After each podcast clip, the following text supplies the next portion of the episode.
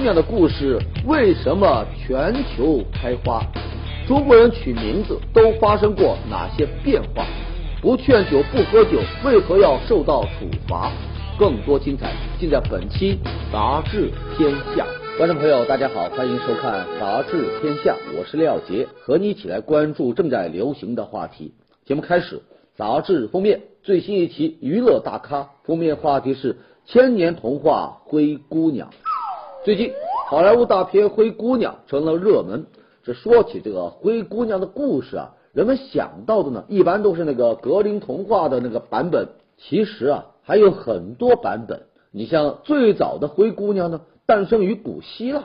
这灰姑娘啊，在小的时候不幸被海盗给绑架了，最后呢，流落到了埃及做了奴隶啊。虽然生活又苦又累，但小姑娘乐观开朗，每天干完活呢，要到河边和动物们呢一起跳舞狂欢。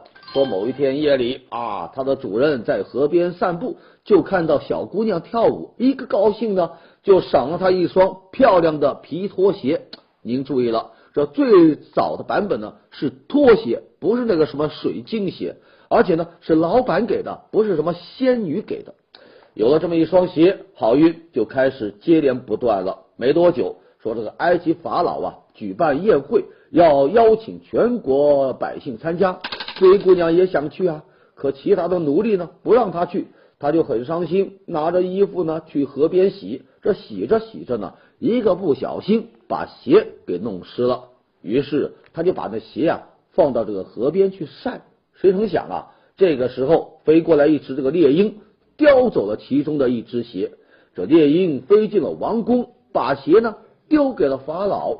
法老就认为这呀恐怕是那个那个神的旨意，于是就下令。所有的埃及少女呢要来试鞋，最终法老找到了这个灰姑娘，并让她做了王后。也不知道她这个脚到底是多大码，全埃及就她一个人能够试上啊！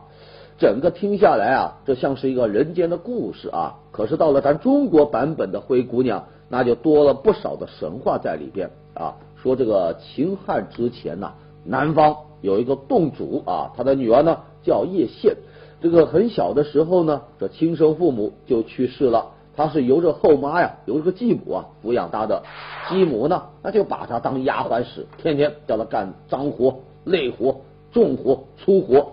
有一次上山，他就抓到了一条金鱼，偷偷的养了起来。可最终还是给这个继母给发现了，就把这个鱼啊给煮了吃了。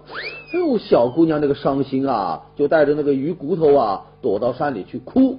啊！就在这个时候，一位神仙从天而降，让他呀，你把这鱼骨头啊给藏好了，说你只要向他来祈祷，任何愿望都能实现。后来，当地举办了一场这个相亲大会啊，这继母呢就带着她亲生女儿去了，这留下这灰姑娘在家里干活，人家也想去呀，于是乎就便从这个鱼骨头那儿呀求啊求，求来了一件这个。呃，翠羽衣还有一双这个金丝鞋，哎，穿好之后就去了。没想到啊，到了大会上啊，还是被继母给发现喽。赶紧跑呗！一个不小心，跑着跑着跑掉了一只鞋。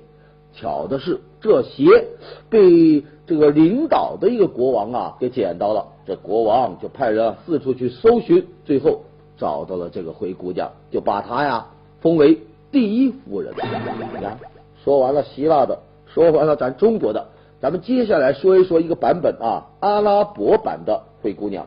说这个一千零一夜啊，是这么说的啊，说有三个穷苦的姐妹以纺织为生。有一天呢，这小妹啊就买了一个石头罐子啊，回家插花的时候啊，那罐子自己就能开出一朵玫瑰花来。这小妹妹就想啊，这一定是个宝物啊，就悄悄的把它藏了起来。某一天晚上。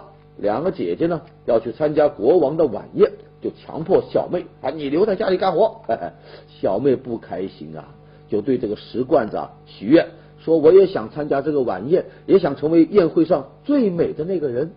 这石罐呢满足了灰姑娘的愿望，而就在回家的路上，她一个不留神就把一条钻石的脚链给落下了。哎呦，对了，你没听错啊，是脚链啊，不是那个什么鞋啊。可能是因为这个脚链呢比较小，不容易被发现，所以直到第二天白天，王子呢才捡到它。而通过试这个脚链，这王子最终也是找到了这个小贝，找到了灰姑娘。您可能注意到了，这个阿拉伯版的灰姑娘没有后妈，有什么呢？两个姐姐。灰姑娘的故事之所以能够流传千年、经久不衰，那最重要的原因啊，就是她给普通女孩有一种希望，那就是旧巢共事衔泥燕，飞上枝头变凤凰。而有希望就能够梦想成真。事实上啊，在这个现实生活当中啊，还真就有不少这样的故事。你像这个格雷斯·凯利，他呢出生在美国，是一个演员。一九五五年，他在戛纳电影节上啊遇到了摩纳哥王子。当时啊，担任向导的王子对这一位既是冰又是火的美女啊是一见钟情。几个月之后，王子呢是专程飞到美国来向她求婚。之后，他们就举办了一场轰动全球的世纪婚礼。而他们的爱情呢，也被人们誉为是二十世纪最伟大的灰姑娘式的爱情。还有一个例子啊，叫梅特玛丽特啊，她呀出生平民，不仅是一个问题少女、夜店女王，而且呢都已经是一个未婚妈妈了。她那孩子的父亲啊多次因贩毒被抓，但就是这么一个灰得发了黑的灰姑娘，竟然就赢得了挪威王子的真爱。而之间呢，他们的恋爱也遭到了许多的反对，但是王子呢？表现出了超常的勇气，还得到了他母亲的支持。为啥呢？他母亲啊，也是一个灰姑娘，是嫁入到王室的一个平民。之后，王子和灰姑娘的爱情也最终修成正果。接下来，咱们再讲另外一个叫文雅丽的，她呢是一个香港姑娘啊。一九九五年。说这个丹麦王子叫约阿希姆啊，到这个香港的一家公司啊来实习，在实习期间呢，认识了这个文雅丽。不久，王子便向她求婚。这个消息呢是轰动了香港。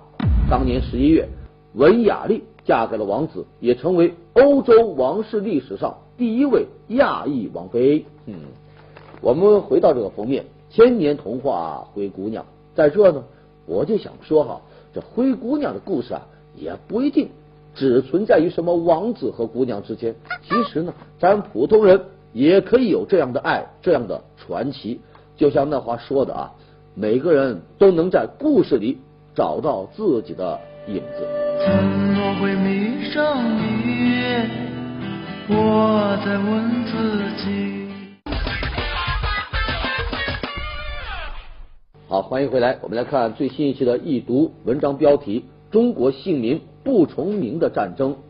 对于中国人来说，给孩子取一个不重名而又吉祥好听的名字呢，那简直就像是一场战争。你不信？咱们先来看一组这个数据啊，说在上海浦东新区，二零一零年以后出生的小宝宝叫这个宇轩的男宝是最多，有两百八十一个人。叫这个心仪的女宝是最多有三百九十七个人重名啊，这还只是上海的某一个区而已，在全国范围之内，那重名的那更是海了去了。叫的最多的呢，就是叫张伟啊。要是全国人能聚集在一块，你喊一声张伟，有三十多万人一块来回答。按照一米七的个头，你把这些个张伟啊头脚相连的排起来，能绕地球零点零一圈呢。听上去是很雄壮啊，但对这些个被重名的人来说，这真是天大的苦恼啊！用歌手大张伟的话来说，那就是这个 feel 倍儿不爽啊！咱都能目测，大张伟他们班铁定还有二张伟、小张伟哈。说起来哈，重名这个事啊，那真是古已有之啊。归根结底呢，那就是跟风啊。那时代流行什么，父母就往孩子名字上套什么。于是乎呢，这名字啊就寄托了社会的殷切希望，全家的祝愿。您看啊，歌曲的可不是